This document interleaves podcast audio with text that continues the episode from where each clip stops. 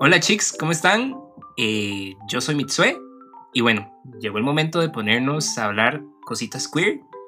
Eh, muy emocionados y bueno, Patsy, ¿vos qué tal? ¿Cómo estás? Súper feliz porque, uff, como nos ha costado, pero aquí estamos, es el primer capítulo, es el, nuestro primer, ya, el capítulo uno del podcast Queer PM. Llegó el momento. Sí, llegó ese momento, después de ya un delay grandísimo, pero aquí vamos con todo. Entonces, vamos a ver. El inicio. El inicio tiene que ser un punto y aparte, o sea, es el primer paso. Y qué mejor que el Gay Awakening. Es que es como el génesis. Sí.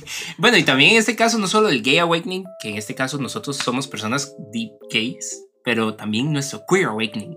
¿Cómo, cómo también lo percibimos? Eh, cómo, ¿Cómo iniciamos todo? Y es que ya es el pilar de, de cómo nos identificamos ahora o, o cómo nos vamos eh, gestionando, ¿verdad? Así en ese desarrollo de la idea. Pero bueno. De la idea y de la identidad, porque es que nuestro, en nuestro Queer Awakening es ese momento para que todos sepamos, el, el Queer Awakening es ese, es ese momento inicial, es, es un punto en nuestras vidas donde existe algo diferente a lo que estamos acostumbrados desde el día que nacemos y es que existen otras formas de amor. Es un momento en el que redefinimos nuestra, nuestro concepto de amor. Es un momento donde en serio no hay marcha atrás. No, y más allá del, concepto de amor, también redefinimos nuestro concepto de ser. Exacto. Porque todo está demasiado dictado, demasiado set up y ya uno tiene, en ese momento es cuando usted se da cuenta. Sí, que algo algo está mal. No, mentira. no, que no está, no está mal. También que está muy bien. Está excelente, claro que sí. Todos somos very, very queer. No, mentira. Ok, entonces, ya que sabemos de qué hablamos, de cuál es el tema, entonces el Gay Awakening, ahora nosotros lo que vamos a comentarles es cómo nos dimos cuenta y qué significó para nosotros. Es demasiado importante para nosotros, así que acá lo tenemos y vamos a conversar al respecto. Y el que va a abrir la mesa va a ser Mitsue. Ay, ya, qué emoción. Ya, las damas primero. No, mentira. Eh, bueno, ¿cuál fue en este caso? Bueno, mi queer awakening. Bueno, y, fue ya un gay awakening. Porque sí, ya, yo tuve clarísimo desde muy niño. Le decía a Patsy que ya, los chiquitos, los hombres eran mi debilidad. No mentira. Pero pero sí, sí, yo estaba muy joven, Dios, estaba en el kinder, tenía como 5 o 6 años y eh, recuerdo un compañerito que era amigo mío. Voy a tratar de resumirlo bastante, porque ya en mi cabeza eso esto es una historia Disney, se los juro. Entonces ya voy a tratar de resumirlo bastante. Yo tenía un compañerito que, un saludito, de hecho vi en Facebook que, es, que se comprometió, ay, por Dios, como Dios manda. No. Pero eh, sí, él era, mi amiguito.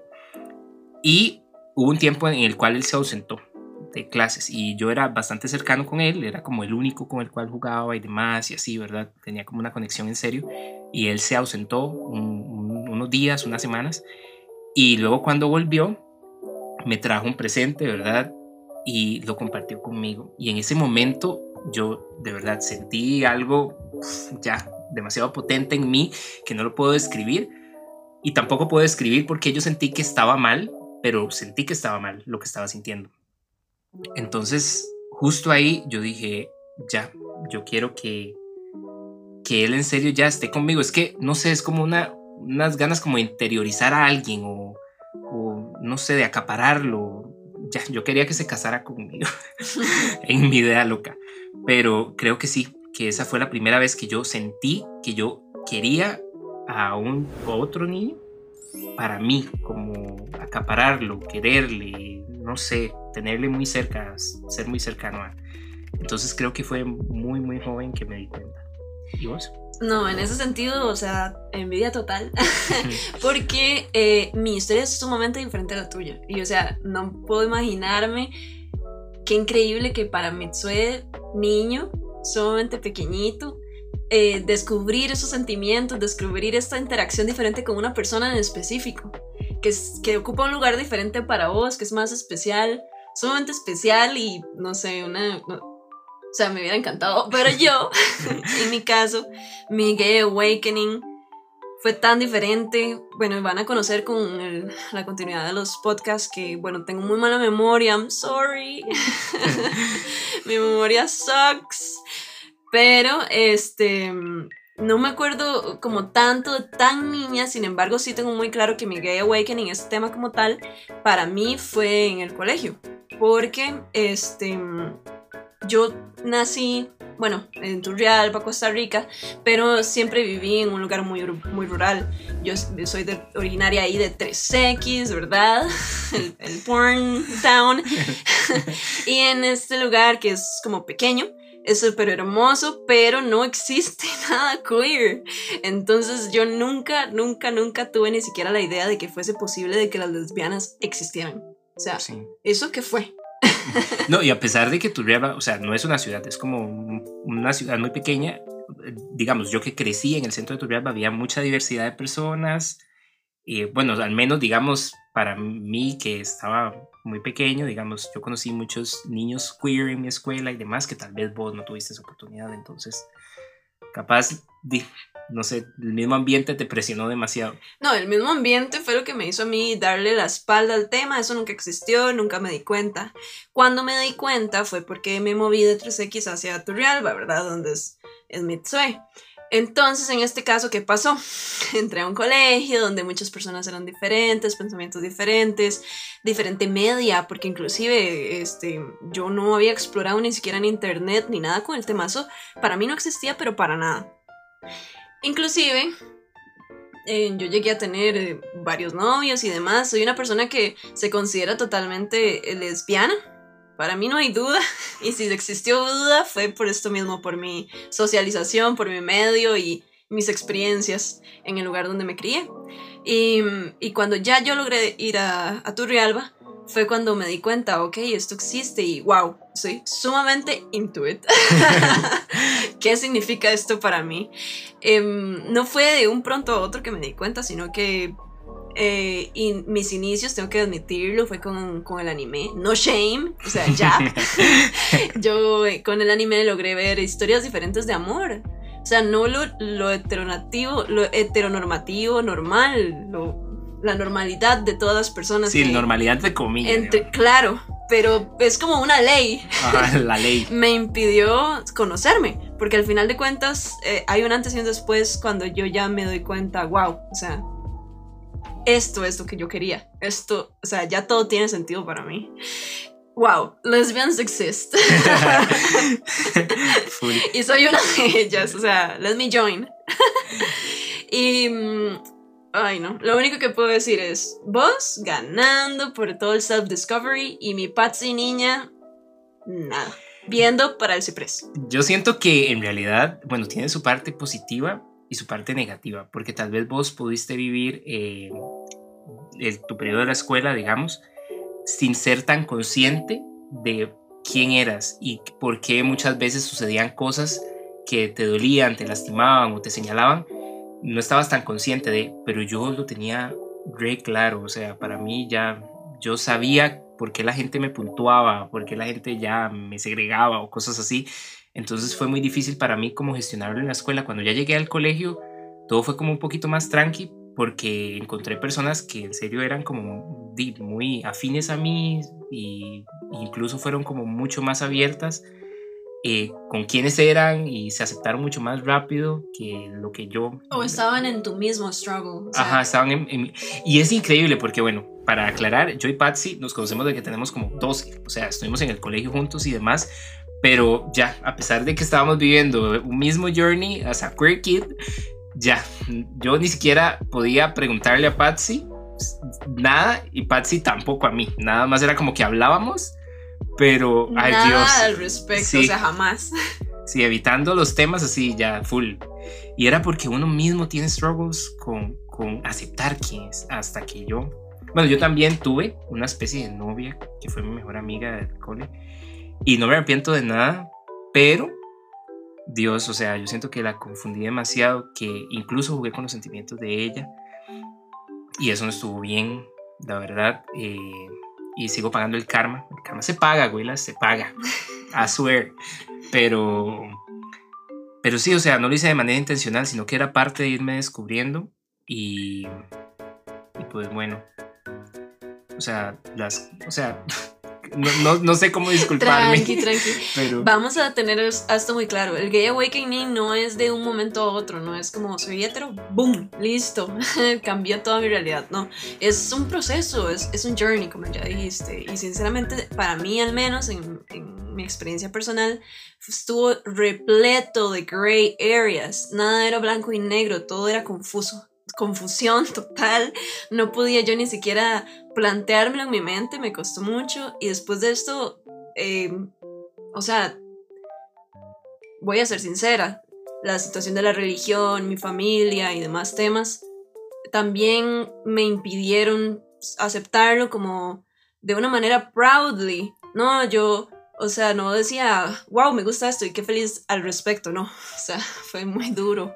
Entonces, como nos damos cuenta que no es tan fácil, no todo es claro, estamos aprendiendo quiénes somos tras de todo, porque aunque nuestra sexualidad no es, no es nuestro personality trait, no es como My greatest asset tampoco. Sí, sí. Perdón por el spanglish, pero no es que yo, no es que lesbianas tantas de Patsy, no, pero es tan importante para mí porque se refiere a cómo amamos. Y es que cómo amamos no siempre quiere decir, o sea, no siempre es igual a cómo actuamos. Estamos en una realidad sumamente bombardeada por la heteronormatividad y darnos cuenta que diferimos de esta realidad es mind blowing, o sea, vos te reconstruís y al mismo tiempo, o sea, te echas a morir, todos, todos altos y bajos y es muy duro. Y bueno, en nuestro caso, eh, fue una cuestión más de sexualidad, ¿verdad? Porque, bueno, al menos yo me considero una persona cisgénero y en el caso de Patsy también, pero también cuando es algo de identidad de género y demás, bueno, también se vuelve muchísimo más complicado porque existen como boundaries así como más eh, estrictos, ¿verdad? De rol. De rol y son terribles, ¿verdad? También. O, bueno, es que sí, la verdad, todos son como obstáculos y creo que, bueno, ahora también poco a poco las cosas van mejorando, pero al menos desde nuestra experiencia, siento que yo pude vivirlo en serio saliendo del cole y iniciando la universidad. Creo que ahora la gente tiene también la expectativa de poder vivir, digamos, su gay awakening mucho más jóvenes y eso está muy bien también. Y con mayor normalidad, de nuevo, entre comillas, es que eh, las cosas han cambiado tanto que lo que a uno le da es como esperanza. Ajá, me da mucha esperanza y obviamente hubiese querido vivir eh, estos nuevos tiempos, pero también sé que vienen tiempos mejores y que yo tuve mejores experiencias de las que pudo haber tenido alguien, qué sé yo, 10 años mayor que yo. Entonces, di, hay que ser agradecido más bien y saber que uno dejó ahí algo también como para que estas experiencias cada vez sean como más fluidas y que de verdad no sean como un struggle, porque en mi caso sí lo fue en la escuela, como, como contaba antes, entonces. Sí, no, eh, siento que todos tenemos diferentes experiencias y aunque sean diferentes a las que ustedes han experimentado o cualquier similitud o diferencia. O sea, lo que queremos es compartir nuestra experiencia y mm, externalizarla con ustedes. Ya, ya ni siquiera, o sea, ponerlo en palabras y ponerlo al público general es todo, no sé, un, un, momento, un hito. Sí, y bueno, también fijo, sonamos así como alguien que tiene súper claro cuándo fue su gay awakening. Pero no, o sea, para hacer esto también como que lo pensamos y ojalá ustedes también lo piensen así, piensen ¿cuándo fue que yo me di cuenta en serio de que ya, esto va a cambiar mi vida? es más, hasta tengo la, la, sensación de que las personas que realmente se consideran eh, heterosexuales, quizá es su orientación y eso es totalmente válido, o sea, obvio, pero eh, en qué momento fue tu decisión y no solamente por just follow the flow, es como la heteronormalidad, o sea, no sé si me voy a entender, no es como impuesto, sino como own it, como, ok, yo soy, o sea, esto es mi orientación. Entonces, bueno, no solamente queer, es, como realmente own it, o sea, no sé cómo ponerlo en otra palabra. Sí, sí, porque siento que toda persona tiene que pasar por ese momento y si usted no lo ha pasado, siento que también es necesario como que uno se haga como una... Es que es conocerse, es conocer Ajá, es cómo uno conocer- ama. Ajá, exactamente, es conocerse. Y si tal vez uno no ha pasado por esa etapa, es bueno hacerlo o hacer una introspección para darse cuenta de, bueno, ¿qué fue lo que pasó? ¿Y por qué ahora yo me represento así? ¿O amo de esta manera? ¿O tengo esta orientación, verdad? Entonces, eh, bueno, Nada. aquí exponiéndonos, claro que sí. Espero que les haya gustado nuestro tema, nuestro tema Génesis, aquí en la Biblia Queer. bueno, eh, hasta aquí lo dejamos para nuestro primer podcast. Ya saben que en nuestros siguientes y, y demás vamos a hablar sobre our queerness, sobre nuestra sexualidad y un montón de otros temas. Entonces les agradecemos sin más que hayan estado hasta este momento con nosotros. ¡Qué emoción! ¡Al Sí, fin! muy emocionado. Y bueno, pedirles también disculpas porque ya Nos atrasamos, pero nos wow. atrasamos, pero es que ya. Muchas, muchas responsabilidades, chicos. No crezcan, no crezcan, chicos, por favor. Muy difícil la vida, no mentira, pero ahí vamos, ahí vamos y ojalá podamos seguirnos escuchando. Sí, conociendo acá y muchas gracias de verdad por escucharnos.